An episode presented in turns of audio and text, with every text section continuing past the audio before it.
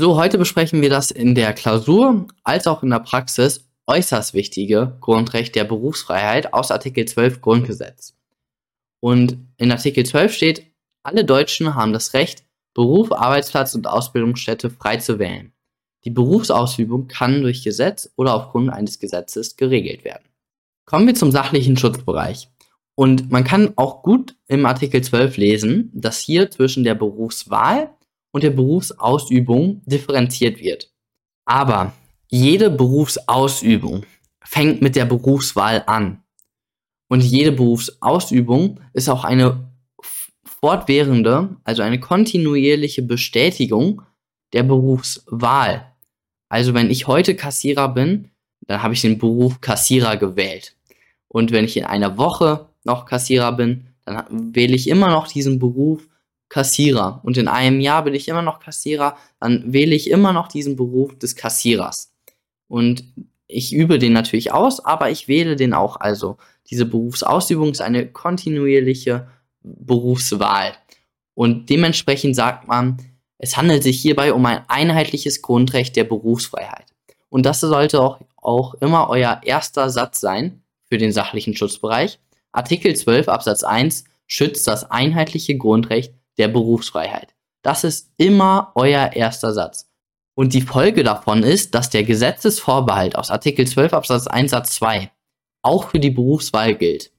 Also entgegen des Wortlauts, hier haben wir es nochmal, die Berufsausübung kann durch Gesetz oder aufgrund eines Gesetzes geregelt werden. Die Berufsausübung. Hier wird nicht von der Berufswahl, ist nicht von der Berufswahl die Rede, sondern in Satz 2 steht nur die Berufsausübung.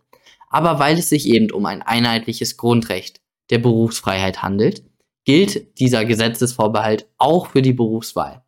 Dieser Gesetzesvorbehalt gilt also für das einheitliche Grundrecht der Berufsfreiheit.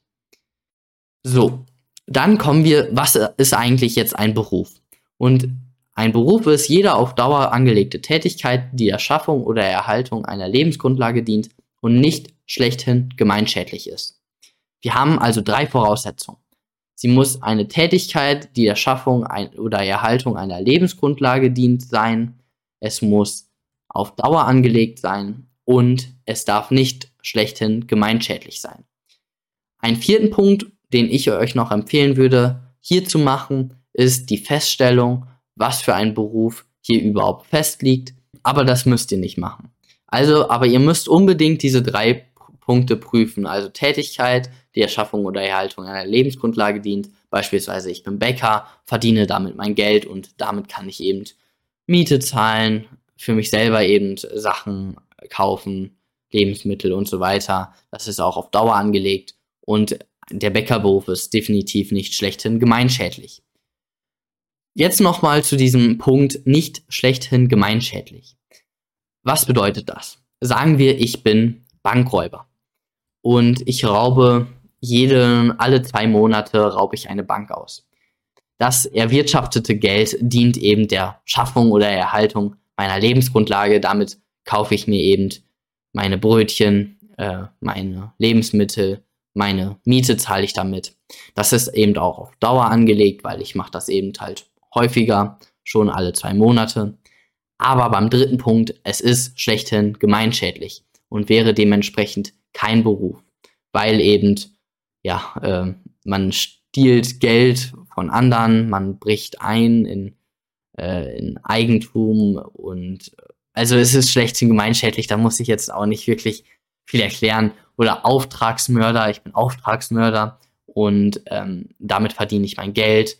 Äh, das dient der Scha Schaffung der Erhaltung meiner Lebensgrundlage. Es ist auch auf Dauer angelegt. Aber eben andere Leute zu töten, ist definitiv schlechthin gemeinschädlich und dementsprechend ist Auftragsmörder eben auch kein Beruf und man könnte sich nicht auf Artikel 12 Absatz 1 berufen. So, warum ist denn diese Voraussetzung schlechthin gemeinschädlich und nicht erlaubt. Wieso ist das nicht diese Voraussetzung? Also wieso wird diese Voraussetzung nicht schlechthin gemeinschädlich, nicht durch das Wort erlaubt ersetzt? Und das solltet ihr ansprechen, wenn es im Sachverhalt angelegt ist. Aber auch nur dann. Klassische Beispiele sind eben das Pferderennen oder die Prostitution. Sagen wir, das Bundesland X ähm, erlässt ein Gesetz, dass Prostitution verboten ist. Wäre jetzt diese Voraussetzung, hier, die dritte Voraussetzung, wäre das jetzt hier erlaubt, dann könnte sich die Prostituierte nicht auf Artikel 12 berufen, weil es ist zwar eine Tätigkeit, die Erschaffung und Erhaltung ihrer Lebensgrundlage dient, sie ist auch auf Dauer, aber sie ist nicht erlaubt, weil eben das verboten wurde. Und sie kann sich nicht mehr auf Artikel 12 berufen. Das wäre ja sehr schlecht für die Prostituierte.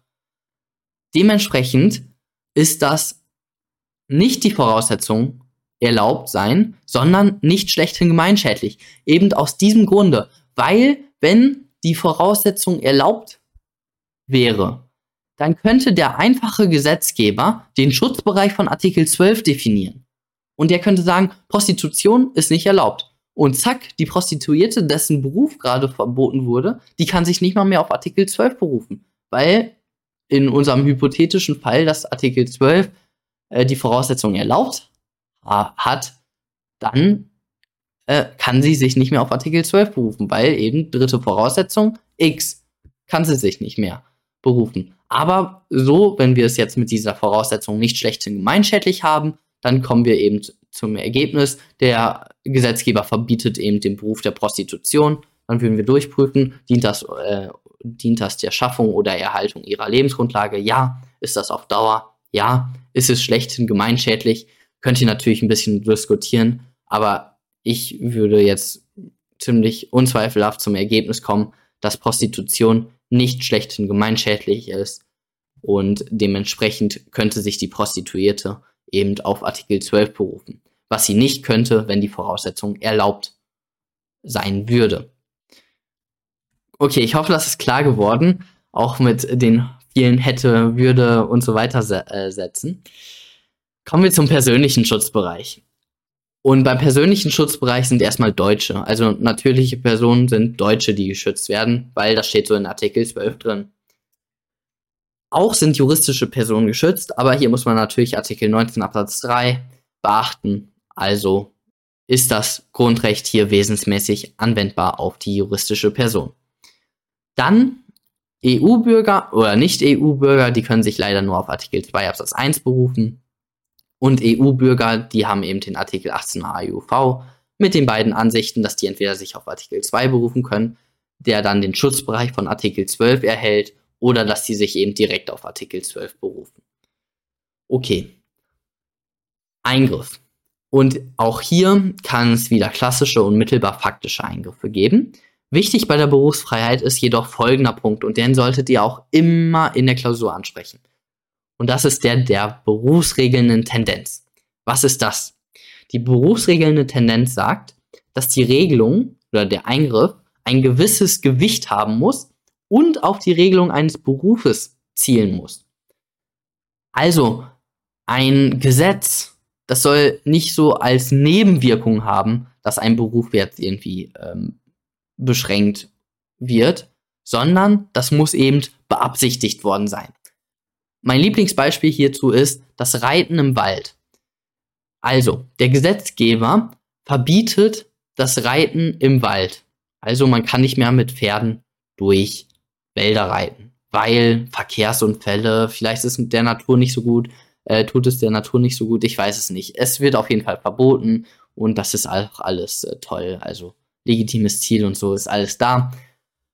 Jetzt gibt es aber den X und der X ist der einzige in Deutschland, der eben den Beruf hat, äh, die Pferde GmbH, die Pferde durch, den, durch das Waldreiten GmbH und sein Geschäftsmodell ist das folgende. Er nimmt einfach kleine Kinder und lässt die mit äh, Aufpferden durch Wälder reiten. Und das ist sein Geschäftsmodell. Und jetzt durch dieses Gesetz, Reiten im Wald ist verboten, führt jetzt auch zufällig, wirklich zufällig, ist eine unbeabsichtigte Nebenwirkung auch seinen Beruf verboten. Er kann nicht mehr seinen Beruf ausüben. Äh, das ist jetzt einfach wirklich eine Nebenwirkung, dass dieses Gesetz, man darf nicht mehr im Wald reiten. Das war, das war für viel andere Sachen gedacht. Nämlich für ähm, die Umwelt und für Verkehrsunfälle, aber nicht, äh, es waren eben nicht den Ziel, einen Beruf zu regeln. Und dementsprechend würde man dann hier sagen, dass der X sich nicht auf Artikel 12 berufen kann, weil es hier an der berufsregelnden Tendenz fehlt.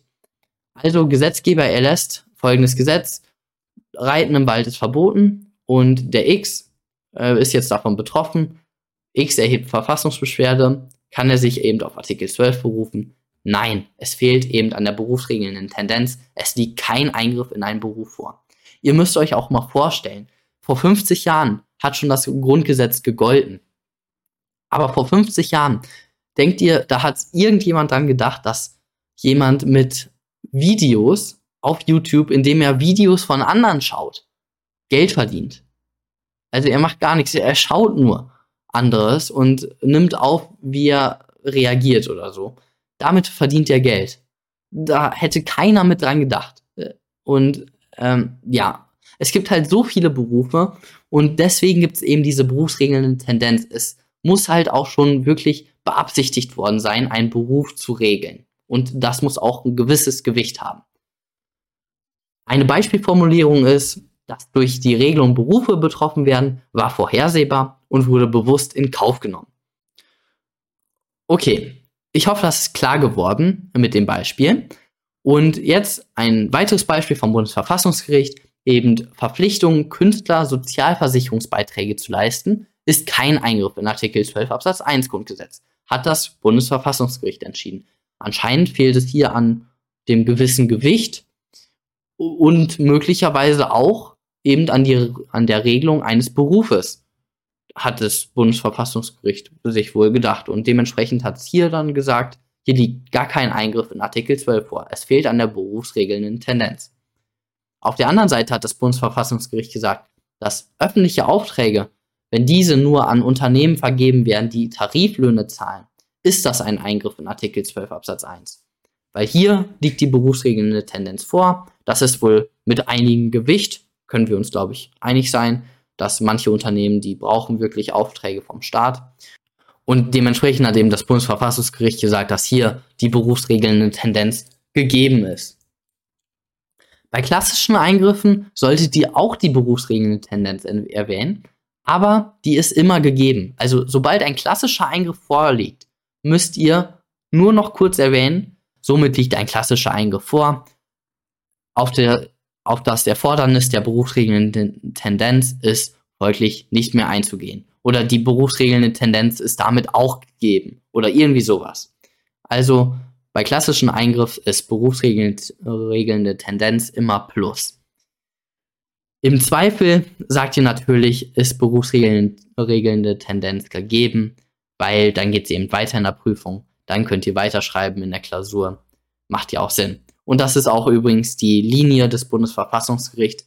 Es geht immer mehr dahin, dass ein Eingriff in Artikel 12 schon früher vorliegt. Okay, dann die verfassungsrechtliche Rechtfertigung. Und wir kommen einmal zur Norm. Die Berufsausübung kann durch Gesetz oder aufgrund eines Gesetzes geregelt werden. Hier kommt dann diese Folge, die ich schon gerade angesprochen hatte, zur Geltung, nämlich äh, bei den Schranken. Die taugliche Schranke ist eben ein einfacher Gesetzesvorbehalt für das einheitliche Grundrecht der Berufsfreiheit. Also es liegt ein, Einheit, ein einfacher Gesetzesvorbehalt vor.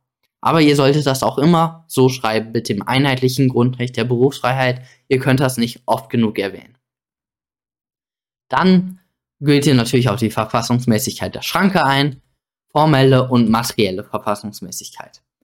Dann die Schrankenschranken. Hier sagt ihr wieder Prüfung bei Urteilsverfassungsbeschwerden, sagt ihr eben, der, das Bundesverfassungsgericht ist keine Superrevisionsinstanz und so weiter. Äh, aber natürlich nur bei den Urteilsverfassungsbeschwerden. Und dann kommt ihr zur Verhältnismäßigkeitsprüfung, beziehungsweise Verfassungsmäßigkeit der einzelnen Maßnahme und dort insbesondere die Verhältnismäßigkeit. Legitimes Ziel, Geeignetheit, Erforderlichkeit, Angemessenheit. Ganz wichtig. Und auch bei der Verfassungsmäßigkeit der Schranke müsst ihr die Drei-Stufen-Theorie erwähnen. Und was das jetzt ist, dazu kommen wir jetzt.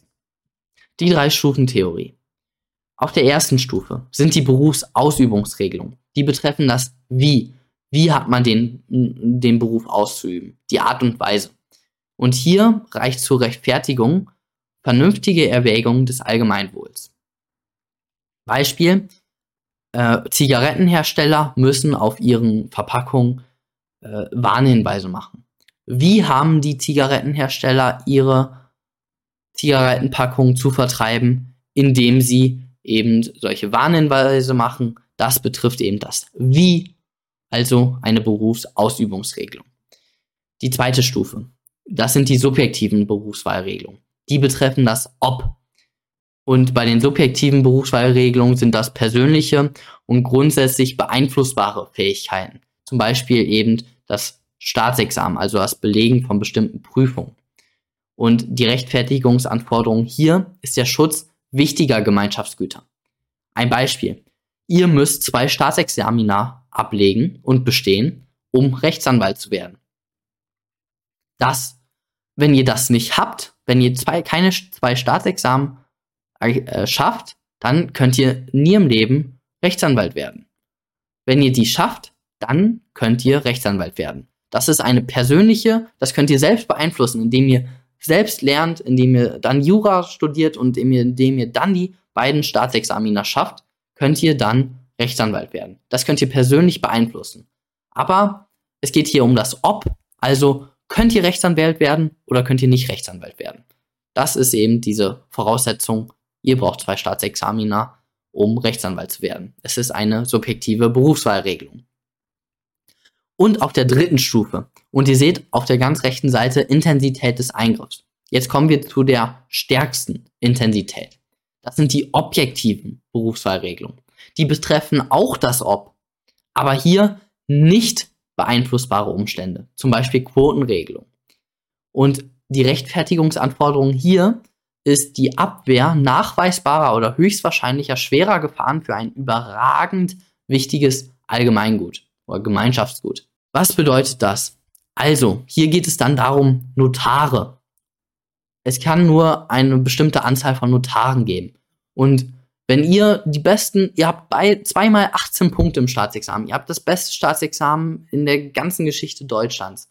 Und damit ähm, wollt ihr jetzt Notar werden. Aber ihr könnt nicht Notar werden, sobald nicht eine Stelle frei wird dafür.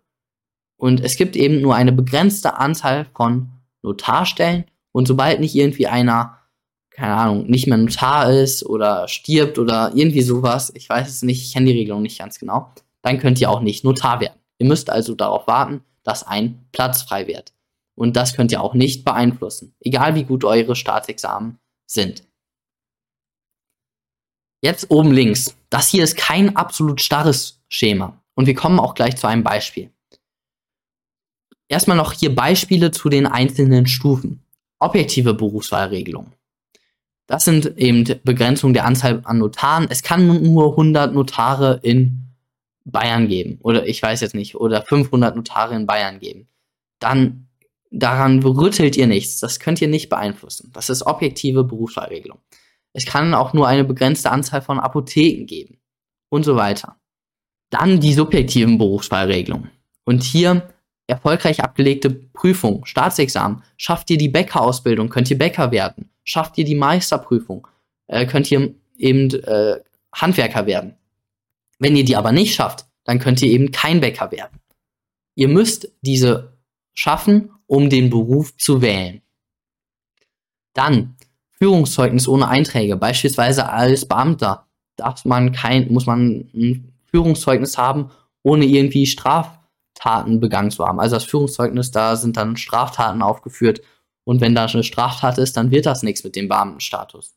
Das könnt ihr aber auch selbst beeinflussen. Wenn ihr keine Straftat begeht, dann habt ihr ein Führungszeugnis ohne Einträge. Dann Altersgrenzen für Berufe. Das ist ein bisschen kritisch, das habe ich auch erst nicht so verstanden, weil mein Alter kann ich ja nicht beeinflussen. Aber man sagt auch hier, es ist eine subjektive Berufswahlregelung. Dann Berufsausübungsregelung, also die erste Stufe. Hier die mit den geringsten Eingriffen. Eben, man muss eine Robe als, An als Anwalt vor Gericht tragen. Ja, ist jetzt kein wirklich starker Eingriff. Ne? Also, ob ich im Hoodie kann ich jetzt nicht kommen, aber ich muss halt eine Robe, äh, Robe tragen. Dann Gebührenordnung. Ich muss als Anwalt eben bestimmte Gebühren abrechnen. Das regelt die Art und Weise. Wie viel kann ich äh, abrechnen? Das regelt die Gebührenordnung. Dementsprechend ist das ein Eingriff. Auf der ersten Stufe ist es eine Berufsausübungsregelung. Ladenschlussregelung. Supermärkte haben um 22 Uhr zu schließen oder so. Das, äh, man, das regelt nicht, kannst du überhaupt einen Supermarkt eröffnen? Du kannst immer einen Supermarkt eröffnen. Aber du musst halt, es wird halt geregelt, dass du den Supermarkt um 22 Uhr schließt. Wie hast du den Supermarkt zu führen? Du hast den Supermarkt um 22 Uhr zu schließen. Rauchverbote in Gaststätten. Auch ein Beispiel. Wie hast du Werbung für Zigaretten zu machen, indem man eben so Bilder drauf macht und Warnhinweise? Ich hoffe, das ist klar geworden. Das ist ganz wichtig. So, jetzt, warum habe ich empfohlen, im sachlichen Schutzbereich den genauen Beruf festzustellen? Dazu komme ich jetzt. Und hier ein Beispiel aus Manzen. Und das, dieses Zitat solltet ihr wirklich drei, vier, fünfmal lesen. Wenn ihr es verstanden habt, seid ihr sehr viel weiter. Ich lese vor. Ein Verkehrsverbot für Puffreisschokolade ist eine Ausübungsregelung, weil man nach den Verkehrsanschauungen davon ausgeht, dass der Beruf des, der des Schokoladenherstellers ist. Ginge man davon aus, dass es einen eigenen Beruf Puffreis-Schokoladenhersteller gäbe, läge eine Wahlregelung vor. Lest euch das nochmal und nochmal und nochmal und nochmal und nochmal durch, bis ihr es verstanden habt. Es bedeutet nämlich, wir haben hier einen Puffreis-Schokoladenhersteller oder einen Schokoladenhersteller, der Puffreis auch ähm, vertreibt. Und jetzt wird eben diese Puffreisschokolade wird verboten. Man darf die nicht mehr verkaufen, weil irgendwie eine Chemikalie gefunden wurde, was auch immer. Denkt euch was aus. Ihr könnt keinen Puffreis mehr verkaufen. Dann für einen Schokoladenhersteller ist das nur eine Berufsausübungsregelung. Wie habe ich meine Schokolade herzustellen? Ich darf keine Puffreisschokolade mehr verkaufen, aber ich kann immer noch meine Tafelschokoladen verkaufen, ich kann immer noch meine Kekse mit Schokoladenstückchen verkaufen und so weiter. Nehme man aber an, dass es den Beruf Puffreisschokoladenhersteller gäbe, dann wäre das Verbot hier eine objektive Berufswahlregelung.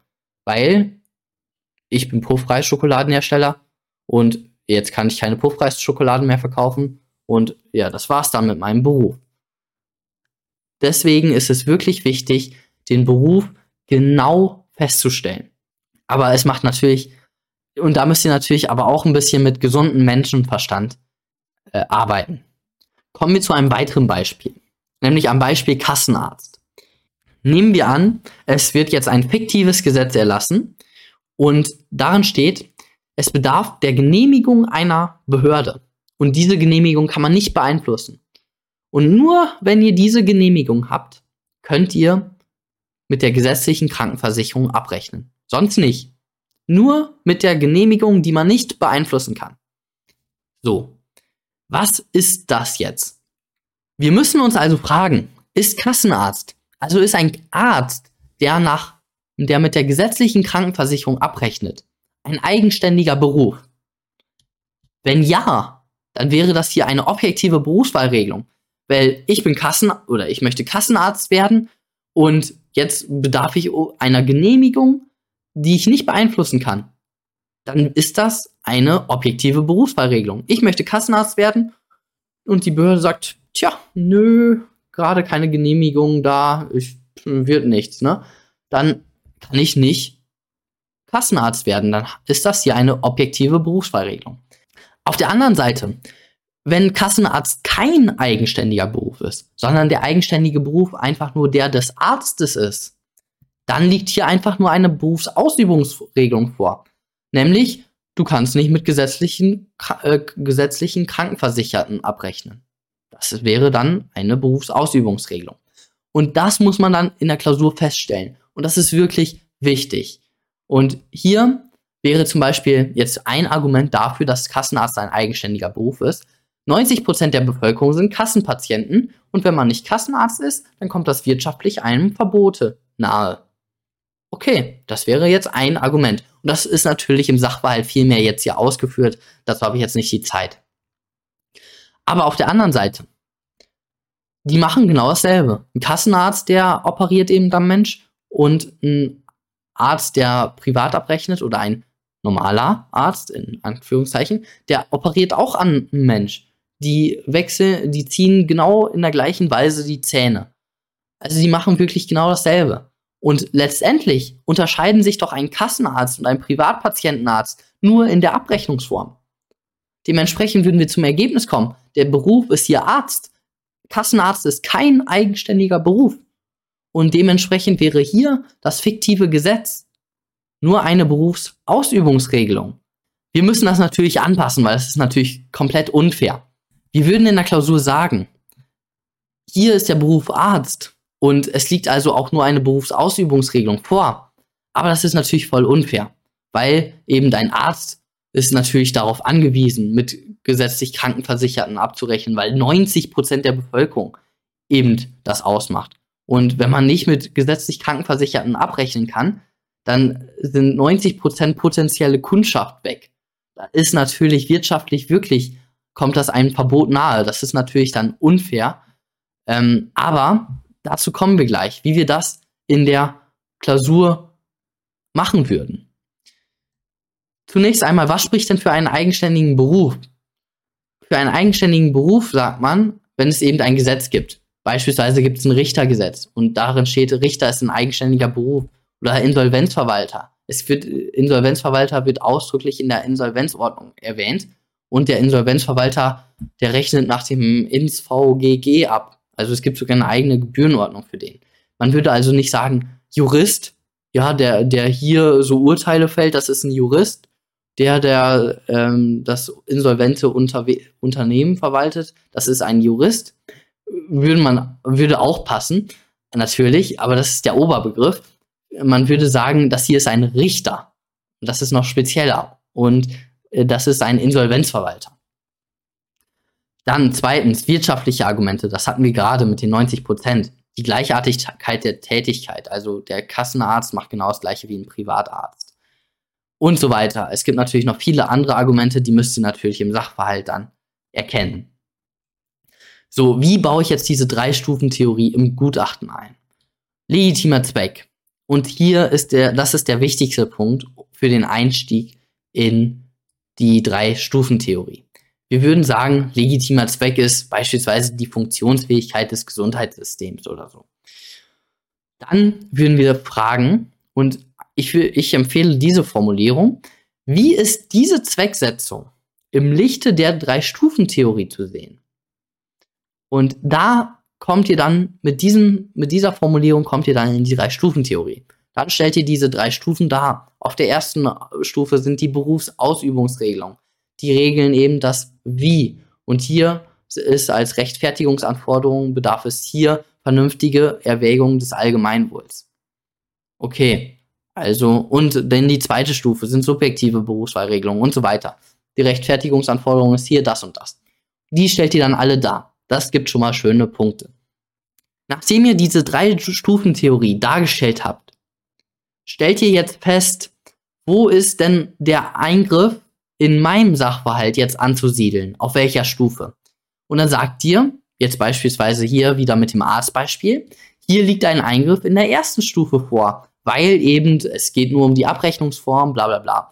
Und dementsprechend wird nur das Wie, also die Art und Weise ähm, geregelt die Funktionsfähigkeit des Gesundheitssystems, also den legitimen Zweck, den wir hier unter dem ersten grünen Punkt festgestellt haben, ist ein überragend wichtiges Rechtsgut und kann sogar Eingriffe in die dritte Stufe rechtfertigen, damit auch in die erste Stufe oder erst recht in die erste Stufe. Eingriffe auf der ersten Stufe kann es damit auch rechtfertigen.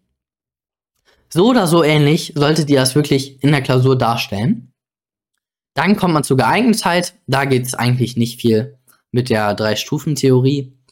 Dann kommt man zur Erforderlichkeit. Und bei der Erforderlichkeit, da gibt es noch einen wichtigen Punkt, nämlich ihr solltet darstellen, ob nicht ein Eingriff auf einer niedrigeren Stufe möglich wäre. Hier ist es nicht möglich, weil es gibt nur drei Stufen und wenn ein Eingriff auf der ersten Stufe vorliegt, dann wird das eben nichts, weil es gibt keine nullte Stufe.